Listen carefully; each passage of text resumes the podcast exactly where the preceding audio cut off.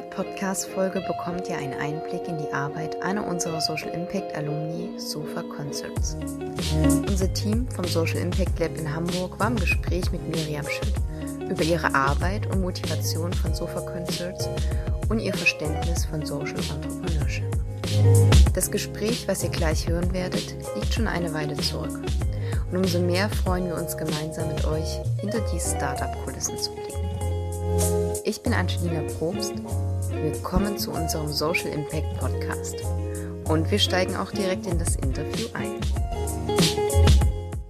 Je länger ich mich mit euch beschäftigt habe, umso mehr ich das Gefühl, ihr seid sehr wohl ein sozial, zumindest nachhaltig orientiertes also unser Unternehmen. Ziel ist sehr auf jeden Fall ausgelegt, Kultur dorthin zu bringen, wo es nicht gibt und Mhm. eben halt auch Künstlern eine faire Bezahlungsmöglichkeit zu bieten. Ne? Also wir sind nur erfolgreich, wenn es unsere Künstler sind. Genau, und das betont ihr ja auch sehr auf der Webseite. Genau, also sehr ist, gut. Genau, so ist unser Geschäftsmodell auch. Ja.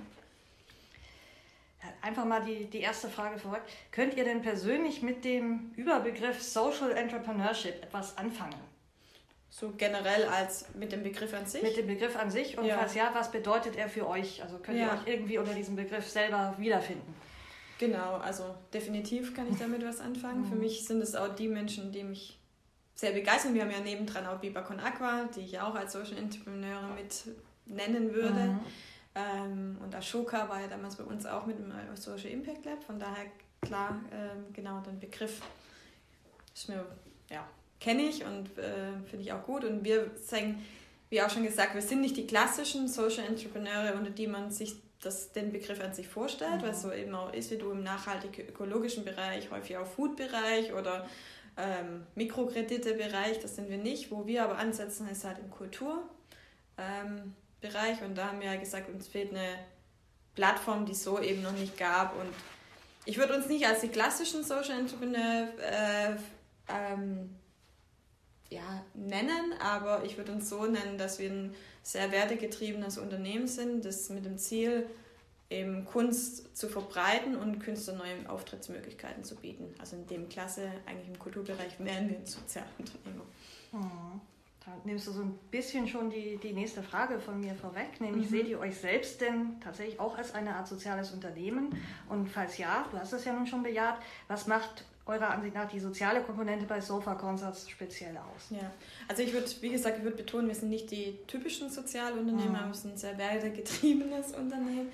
Und für uns macht es so aus, dass wir ein Geschäftsmodell auf, aufsetzen, wo wir Win-Win-Situationen für alle quasi schaffen. Also für die Künstler neue Gig-Möglichkeiten, Bühnen, die es vorher nicht gab. Und deshalb für sie neue Auftrittsmöglichkeiten und damit auch Einkommen. Und eben für jedermann Kultur dorthin zu bringen, wo es, wo man jetzt, gerade wir machen sehr viel auf dem Dorf, werden Sofa-Konzerte gebucht, wo man es halt vorher nicht die Möglichkeit hatte. Also ich würde sagen, wir sind, ja, unser Ziel ist ein Unternehmen, ein nachhaltiges Unternehmen, also in dem Sinne auch rentables Unternehmen aufzubauen, wo wir Glück streuen, das sind Sofa-Konzerte und ähm, ja, unsere Zielgruppe quasi was Gutes damit tun. Wer ist genau eure Zielgruppe? Wie würdet ihr die fassen? Also es sind Musikliebhaber, die offen sind für Neues. Das sind die Zielgruppe der Buchenden zwischen in der Regel 20 bis, oh, bis ganz breit bis. Wir haben 70-Jährige, die noch Sofakonzerte buchen. Genau. Und ähm, es sind halt Leute, die offen sind für was Neues, die auch Künstler zu sich nach Hause einholen oder für Geburtstag buchen. Gleichzeitig ist aber unsere Zielgruppe gleichzeitig auch die Musiker, denn für Mhm. den bieten wir ja auch ein Angebot. Und auch jeder Musikfan, weil man kann ja auch Sofakonzerte gucken, was immer in der Stadt ist und diese besuchen. Also quasi Musikfans und Musiker sind unsere Zielgruppe. Mhm. Das, das, äh, ich glaub, ihr habt ja ver- verschiedene Arten von Konzerten. Also ich glaube, gestartet seid ihr mit den rein privaten Konzerten. Wohnzimmerkonzerte. Irgendjemand das Wirklich bei sich zu Hause im Wohnzimmer oder auch Genau. anderswo in der Wohnung, jedenfalls im privaten Rahmen versta- ver ähm, veranstaltet, in der Regel dann auch mit einem privaten Gästekreis. Genau. Und inzwischen ist das aber erweitert. Das heißt, man kann auch zum Beispiel zu so einem privaten Konzert äh, das öffnen für, Mhm. für, für externe Gäste und die mit einladen. Genau. Ähm, Also die Hauptzahl ist noch immer private, also Wohnzimmerkonzerte, aber jetzt ist halt auch das für Geburtstage Wohnzimmerkonzerte gemacht, aber immer noch primär im privaten Kontext. Und einzelne Gastgeber, die halt eben sagen, hey, ich habe Lust, dass da noch neue Leute Mhm. kommen, neue Musikfans, die können es dann öffnen. Da kann man sich dann drauf bewerben. Wir haben nie die Adresse und ähm, der Gastgeber entscheidet dann selber, wen er zu sich einlädt. Also das läuft dann so, die Leute, äh, die zu dem Konzert gehen möchten, kommen über eure Plattform, genau. bewerben sich bei euch, dass sie zu dem Konzert möchten? Nicht bei uns, sondern direkt, direkt beim Gastgeber. Gastgeber. Es gibt Konzertseiten, der Gastgeber entscheidet selbst, möchte er quasi Bewerbung darauf kriegen. Ähm, und, oder ist es eine rein, ich meine Geburtstagsparty und ich möchte da gar niemand mhm. Fremdes da haben.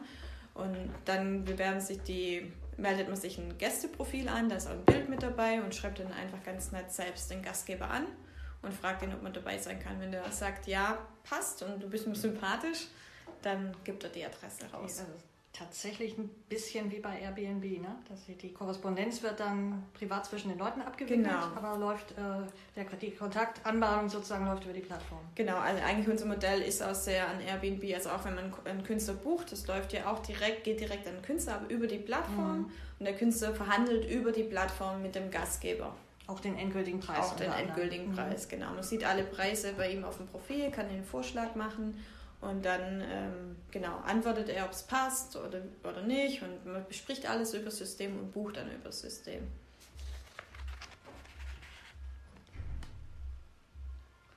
Inzwischen gibt es bei euch ja auch die Möglichkeit, Konzerte nicht nur in so einem ganz privaten Rahmen, jetzt mit oder ohne Gästeliste, mhm. oder äh, so zu veranstalten, sondern auch tatsächlich als, als Kaffeebesitzer oder Kneipenbetreiber kann ich auch mit euch in Kontakt treten und kann meine, meine Location zur Verfügung stellen für Konzerte, so genau. wie ich das ja auch mit klassischen Booking-Agenturen machen mhm. könnte. Und äh, das heißt, Konzerte finden wieder an Plätzen auch statt äh, über Sofa-Concerts, die eigentlich klassische Konzertveranstaltungsorte sind und eben nicht so außergewöhnlich wie eine Privatwohnung. Und mein Eindruck war, dass zumindest auch in einer Stadt wie Hamburg äh, diese Option relativ rege genutzt wird mittlerweile. Da waren viele Konzerte so in der nächsten Zeit, die tatsächlich eben nicht im privaten Rahmen in der Wohnung stattfinden, sondern zum Beispiel in der Kneipe oder ähm, auf öffentlichen Plätzen.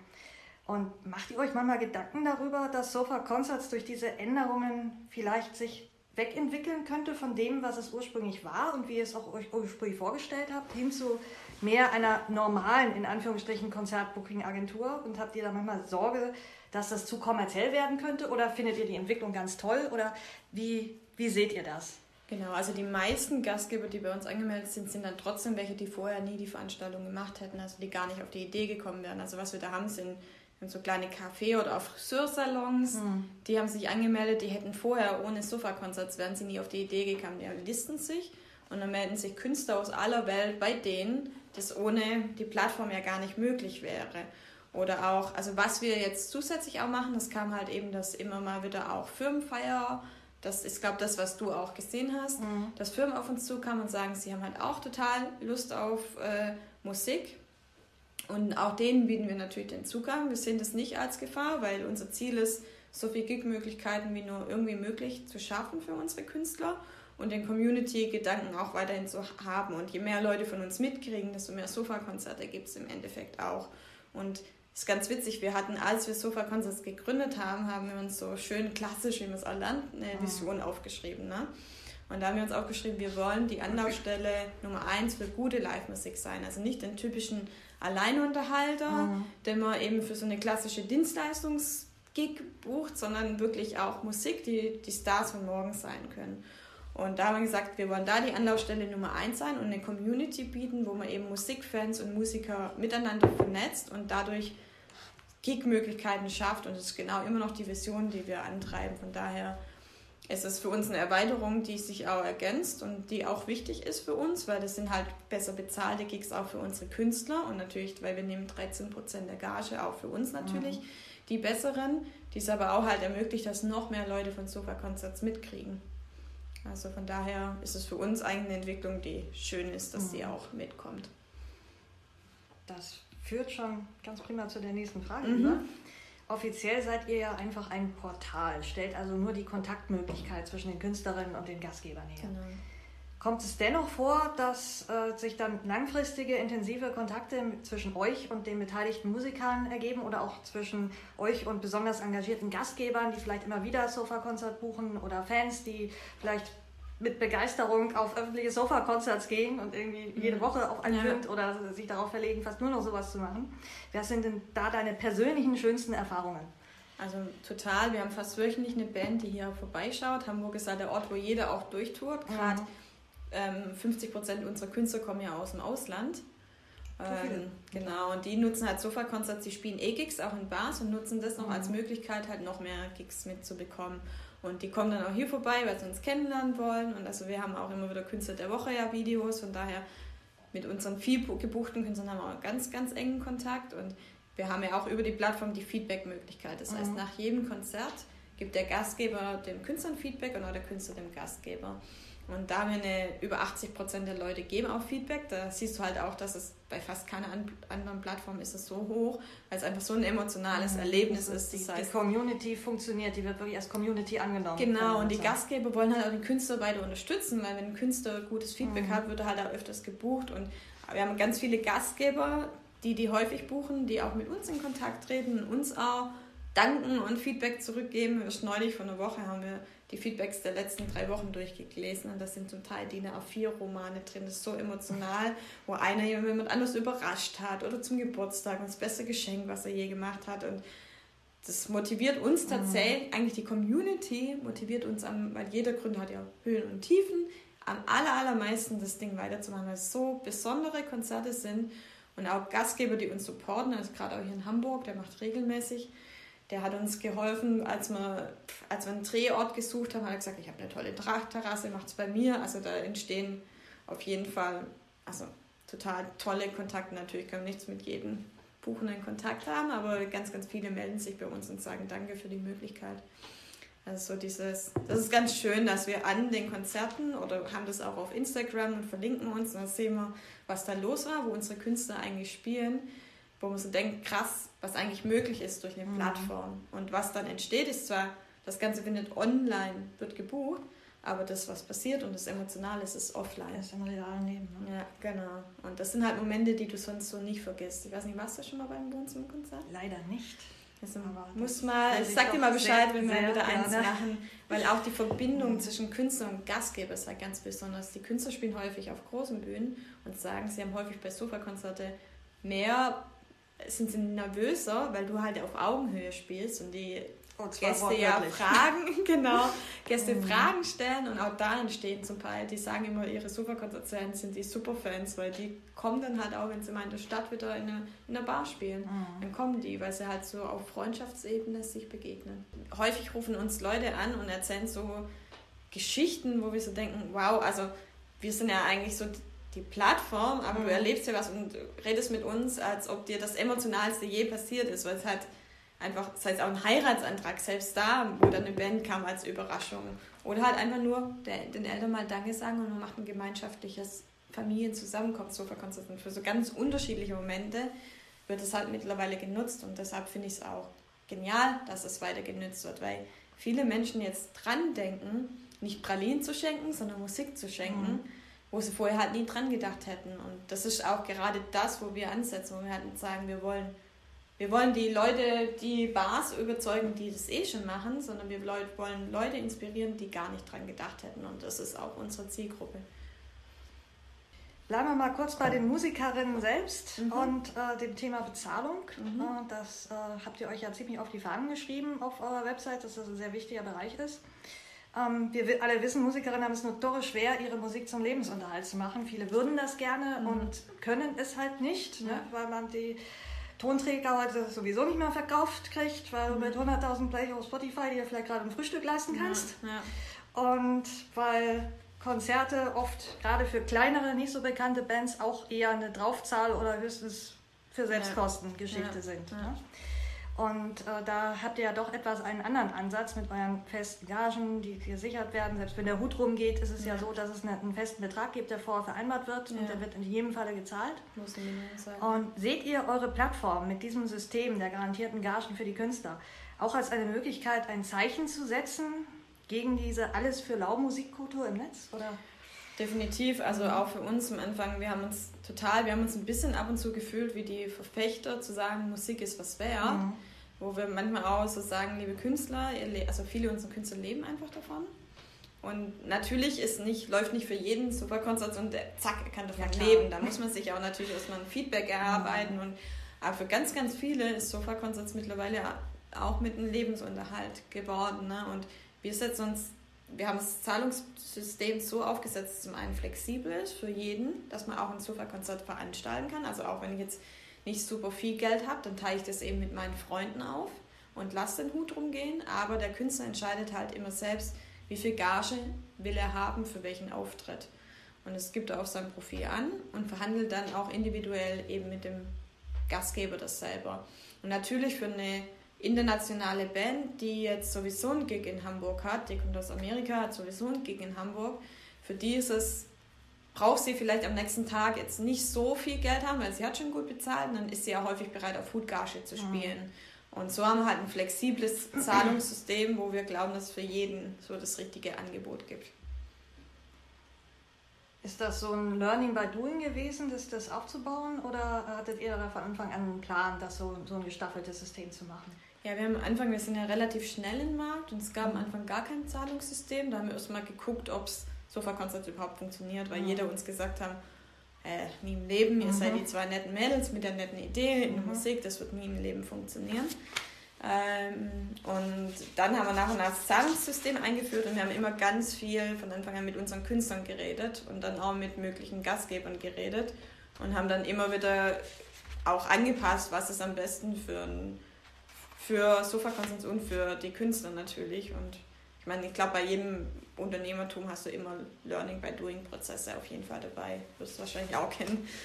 Genau. Stichwort Gründung. Was hättet ihr damals gerne früher gewusst, aber keiner hat es euch gesagt? ich glaube, ich bin sehr froh, viele Dinge nicht gewusst zu haben. Weil ich glaube, ich hätte sonst vielleicht gar nicht gegründet. Mhm. Allein so, wir kamen ja gar nicht aus der Musikbranche. Im Rechtlichen kannten wir uns überhaupt nicht mhm. aus. Wir haben einfach die Plattform gegründet, auf die wir schon immer Lust hatten. Und es kam dann immer sukzessive, ah, hier müsst ihr aber noch dran denken, Ausländersteuer, hier müssen wir das Rechtliche noch machen. Hier ist dann aber noch, äh, was weiß ich, genau, das, mhm. das war dann noch relativ simpel, aber dann eher noch auch die Geschichte mit, okay, jetzt brauchen wir auch eine Plattform, kostet halt einfach total viel Geld, IT ist teuer, wie entwickelst du das? Wir haben ja alles selbst entwickelt. Ähm, wie kriegt man jetzt an Förderung? Komplett intern in eurem kleinen Team? Ja, genau.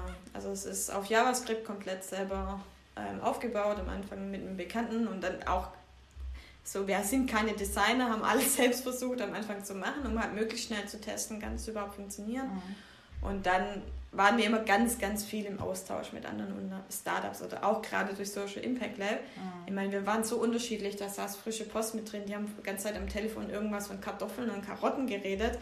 Wir hatten Musikerplattform und trotzdem konnte man voll viel voneinander mhm. lernen, weil wir in ähnlichen Phasen sind. Und ich glaube, das hat uns am meisten geholfen. Und es gab immer Hoch und Tiefs und ich glaube, hätten wir von Anfang an gewusst, was alles auf einen zukommt, dann überlegt man noch zigmal mehr, ob man es mhm. macht. Und so war es halt immer, es kam immer mal wieder was und wir konnten es immer lösen. Und ich glaube, so geht es ja immer weiter. Je mehr man wächst, desto mehr kommen andere Herausforderungen. Und ja, man weiß manche Sachen, aber manche Sachen weiß man auch nicht. Und es ist dann auch gut, dass die auf einen zukommen. ja. Mhm. Gibt es was, was ihr anders machen würdet, wenn ihr euch heute nochmal gründen würdet? Hm gibt es sicherlich bestimmt ein paar Dinge. Was ist es? Also vieles haben wir intuitiv entschieden. Matti und ich sind sehr unterschiedlich, auch so als Gründungsperson. Und ähm, deshalb haben wir häufig auch unterschiedliche Standpunkte und finden mhm. dann immer die Mischung und vertreten dadurch auch sehr, glaube ich, unterschiedliche Das ist in unserem Gruppen. Team auch so, auch ja. völlig verschiedene Charaktere. Ja, und das ist, glaube ich, auch, so anstrengend es auch mal sein mhm. kann, auch sehr bereichernd. Und ich weiß nicht, was so an das Vielleicht werden an manchen Schritten hätte man, hätte man natürlich noch einen schnelleren Hebel drehen können. Wir haben uns eher für das kontinuierliche, stetige Wachstum mhm. entschieden. Ähm, da könnte man auch sagen, man kann hier und da auch sagen, okay, man geht mehr Risiko ein. Ähm, das ist vielleicht so das Einzige, dass man ab und zu einmal sagt, okay, man ist bereit, noch mehr Risiko einzugehen. Aber sonst, glaube ich, hat man vieles richtig und das andere, was man ja, komplett was, was man groß anders hätte machen können, weiß ich gar nicht. also weil wir kontinuierlich halt immer was Neues aufgebaut haben. Kommt bestimmt dann auch noch. ja, was würdet ihr auf keinen Fall anders machen? Wo sagst du, das war die beste Entscheidung, das kann man nur so und nicht anders machen. Und da haben wir vielleicht auch instinktiv genau das Richtige gemacht. Mhm.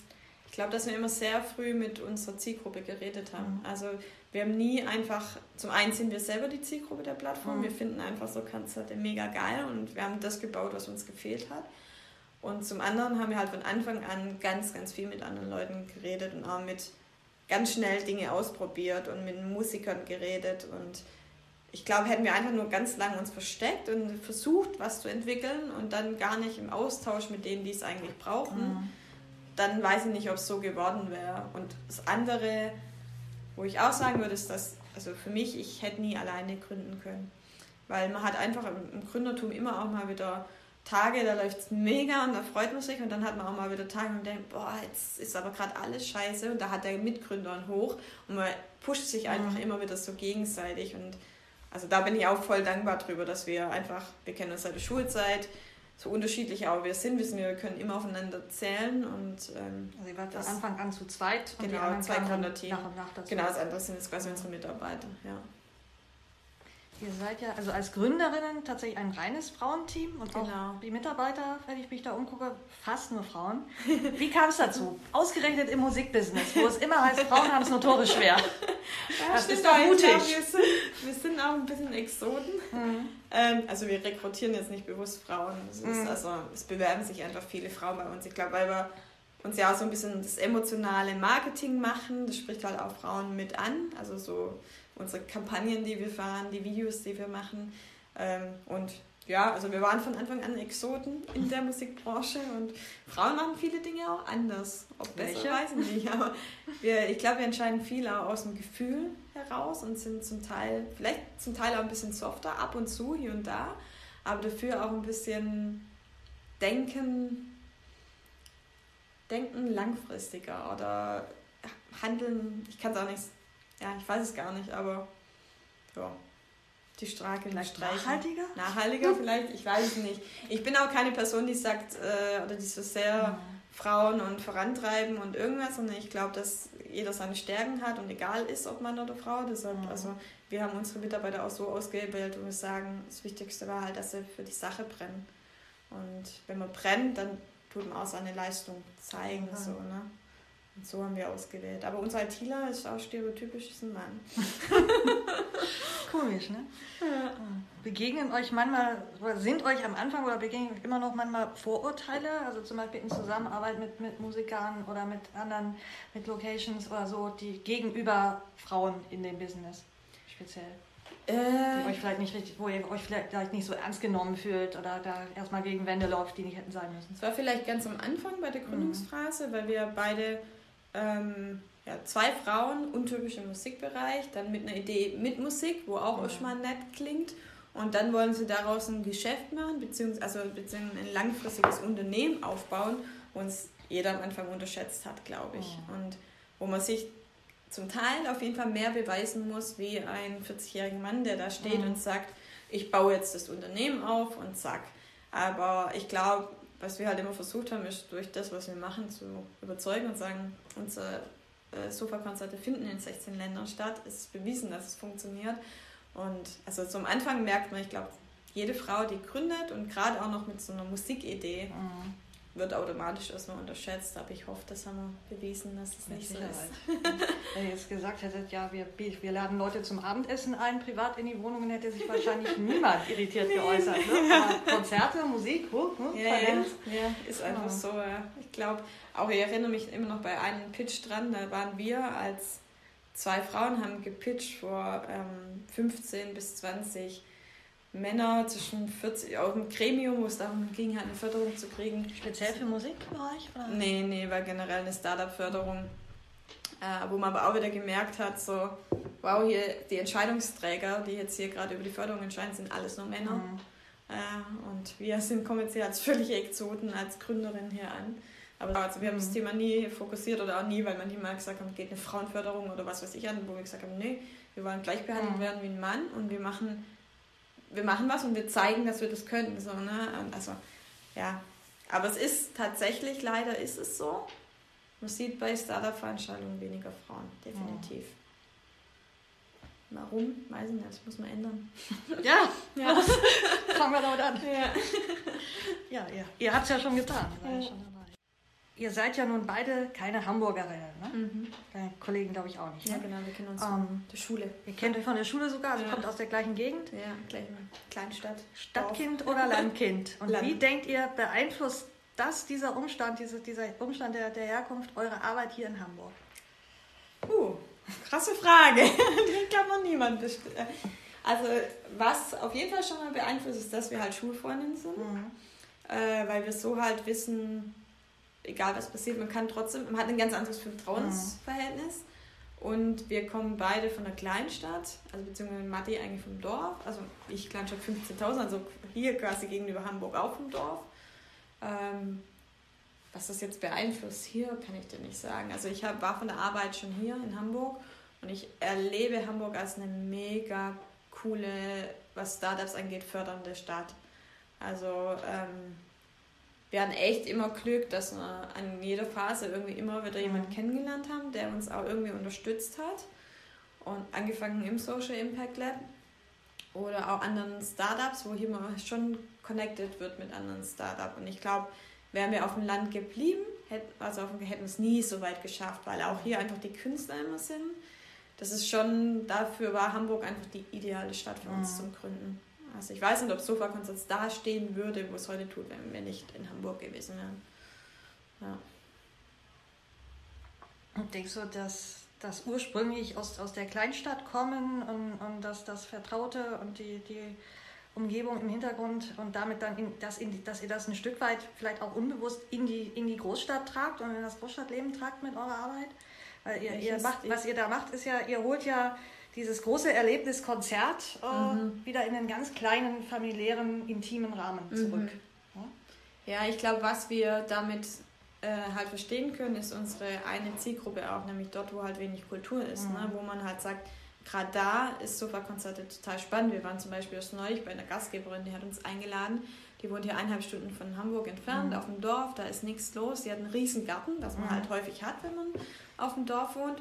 Und die lädt nur internationale Künstler ein von Sofa-Konzert. Und das ist das Happening auf dem Dorf. Da gibt es eine Gästeliste, wer mhm. kommen darf. Und da waren wir dann auch da. Und für die ist das einfach, die machen das so alle drei Monate eins. Das Highlight, ne? Da sitzen dann 40, 50 Leute vom Dorf. Da, da hat letztes Mal einer aus London gespielt. Es ist halt so voll. Mhm. Und ich glaube, damit können wir uns, also in dem Fall mit identifizieren, dass wir halt wissen, es ist halt nicht in Hamburg kannst du alles machen.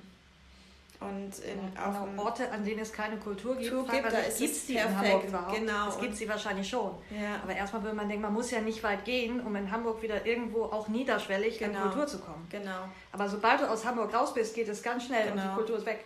Und für die Künstler, die sind ja sowieso auf Tour. Für die ist es mhm. total egal, wenn sie am nächsten Tag in Hamburg spielen, ob sie davor in, was weiß ich, Frankfurt oder unterwegs auf einem, in, in einer Kleinstadt mhm. spielen. Mhm. Das ist egal. Ja, Hauptsache es sind genügend Leute da, die ihre Musik wertschätzen. Ja, interessant. Ja. Ihr seid beide mehr oder weniger tatsächlich für das Projekt nach Hamburg gekommen. Ne? Du, du sagst, nee, ich war schon vorher da. Genau. Wie lange? Äh, ich habe fast drei Jahre bei Philips gearbeitet mhm. und habe dafür dann meinen Job gekündigt. Und Marilene hat ihr Studium noch zu Ende gemacht und war in Heidelberg und kam dann dafür nach Hamburg. Was verbindet euch mit Hamburg speziell? Warum Liebt ihr Hamburg, wenn ihr das mhm. unterschreiben würdet? ja, doch, definitiv. Also jetzt auf Sofa-Konzerts gesehen lieben wir Hamburg vor allem, weil es uns halt die Tür geöffnet hat. Ne? Die Künstler sind alle hier, die, die Stadt hat uns auch mit supportet und hier sind auch ganz viele Medienhäuser, die über uns berichtet haben. Mhm. Also für Sofa-Konzerts habe ich ja vorhin schon ein bisschen erwähnt, war es auf jeden Fall die perfekte Stadt. Mhm. Und ich persönlich liebe Hamburg, weil ich einfach das Wasser liebe und die Nähe zum Meer und mhm. die Menschen und die Möglichkeiten hier. Also ja, ich hätte es nie gedacht, dass ich mal so lange in Hamburg leben werde. Mhm. Euer Projekt, äh, ihr schreibt ja auch auf eurer Website, es ist in der Form wirklich neuartig gewesen. Das mhm. gab es so noch nicht. Ähm, seht ihr euch da als, als Pionierinnen, Wegbereiterin für andere? Wünscht euch, dass, dass es da noch, noch andere gibt, die, die in die Richtung gehen und was, was Ähnliches aufziehen? Oder empfindet ihr das, was ihr macht, eigentlich auch ein Stück weit als, als selbstverständlich und sagt, wir decken da nur eine Nische ab, die, wo es eigentlich nur verblüffend war, dass, dass sie noch niemand abgedeckt hat vorher? Beides zum Teil. Also wir haben uns schon gewundert, warum es so eine internationale mhm. Plattform nicht gab. Also es gab ja schon in jeder Stadt Initiativen, mhm. wo Wohnzimmerkonzerte organisiert ja. werden. Also das gab es ja. Aber was uns gefehlt hat, war eben, wie gesagt, die internationale mhm. Plattform, die beide Komponenten vernetzt. Ähm, was wir, was ich ja, wir waren in dem Stück weit quasi schon Pioniere, weil wir quasi die Plattform gebaut haben, wie gesagt, schon, die uns gefehlt hat und einfach im Musikmarkt eine neue Nische aufgemacht haben. Aber mittlerweile gibt es auch immer mehr, die uns, mhm. Die auch ihr Angebot öffnen. Also das ist, da heißt jetzt eher der Vorreiter weiter zu sein. Was aber auch wiederum für den Markt spricht. Mhm. Ja.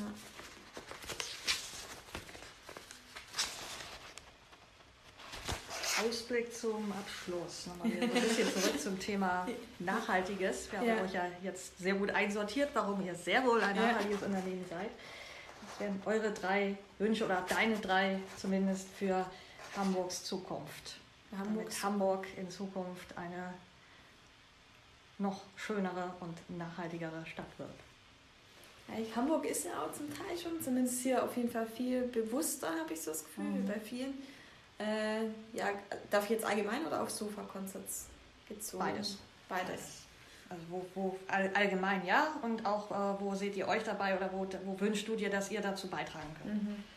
Ich wünsche uns, dass wir dazu beitragen können, dass wir einfach noch mehr Leute inspirieren, halt in, nicht nur einfach irgendwo Musik als Nebenprodukt zu konsumieren, in den Bar zu gehen, wo der Musiker eher so die Nebenmusik ist, sondern einfach Musik bewusst zu konsumieren. Es gibt so viele unglaublich gute Talente, denen eine Bühne zu bieten und auch an vielen Anlässen einfach dran zu denken, hey, dass einfach das viel schöner ist mit mhm. Musik. Das wünsche ich für uns und für, also für Hamburg, dass es einfach zukünftig ich hingehen kann und in jedem Stadtteil sehe, oh geil, mein Nachbar macht gerade ein super Konzert, ich kann da hingehen und wir haben eine super Zeit zusammen. Das, da gibt es auf jeden Fall noch Potenzial nach oben. Und ich wünsche mir, glaube generell auf Nachhaltigkeit hin, dass wir bei vielen Dingen noch bewusster leben. Es fängt an beim typischen, wie konsumiere ich meine Lebensmittel, bis hin zu, also ich finde es ja schon cool, also ich persönlich, wir fahren eigentlich, unser ganzes Team fährt nur Fahrrad. Wann überlege ich mal ein Auto überhaupt zu nutzen?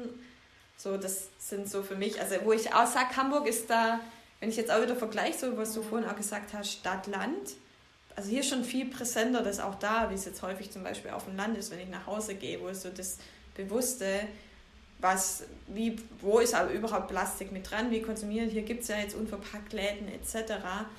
Da finde ich, sind Städte zum Teil schon auch noch Vorreiter mit. Ne? Mhm. Und da muss Hamburg weitermachen. Es gibt immer noch viel zu tun. Seit diesem Gespräch ist natürlich eine Menge geschehen. Und so auch bei Miriam und ihrem Team. In besonderen Zeiten muss man ja bekanntlich auch kreativ werden. Und mal ehrlich, sie sorgen nicht erst seit der Pandemie für die Schaffung kreativer Auftrittsmöglichkeiten für über 7000 Newcomer. Nun wollen sie den ausfallenden Live-Konzerten, die ja gerade auch bei Kultur- und Kreativwirtschaft unerlässlich ist, in der Weihnachtszeit entgegenwirken und deutlich machen, dass gerade Unternehmen die zahlreichen Künstler und Künstlerinnen auch unterstützen können und dabei auch selber profitieren durch ein wundervolles Live-Konzert. Wenn ihr mehr über sie erfahren wollt und nach dieser Folge so richtig Lust auf ein Live-Konzert bekommen habt, schaut gerne auf www.sofaconcerts.com vorbei. Wir packen diesen Link für euch auch noch einmal in die Beschreibung. Vielen Dank an unser Team in Hamburg für dieses tolle Interview und auch Miriam für die Einblicke in ihre Arbeit. Ciao, ich freue mich auf das nächste Mal und bis bald.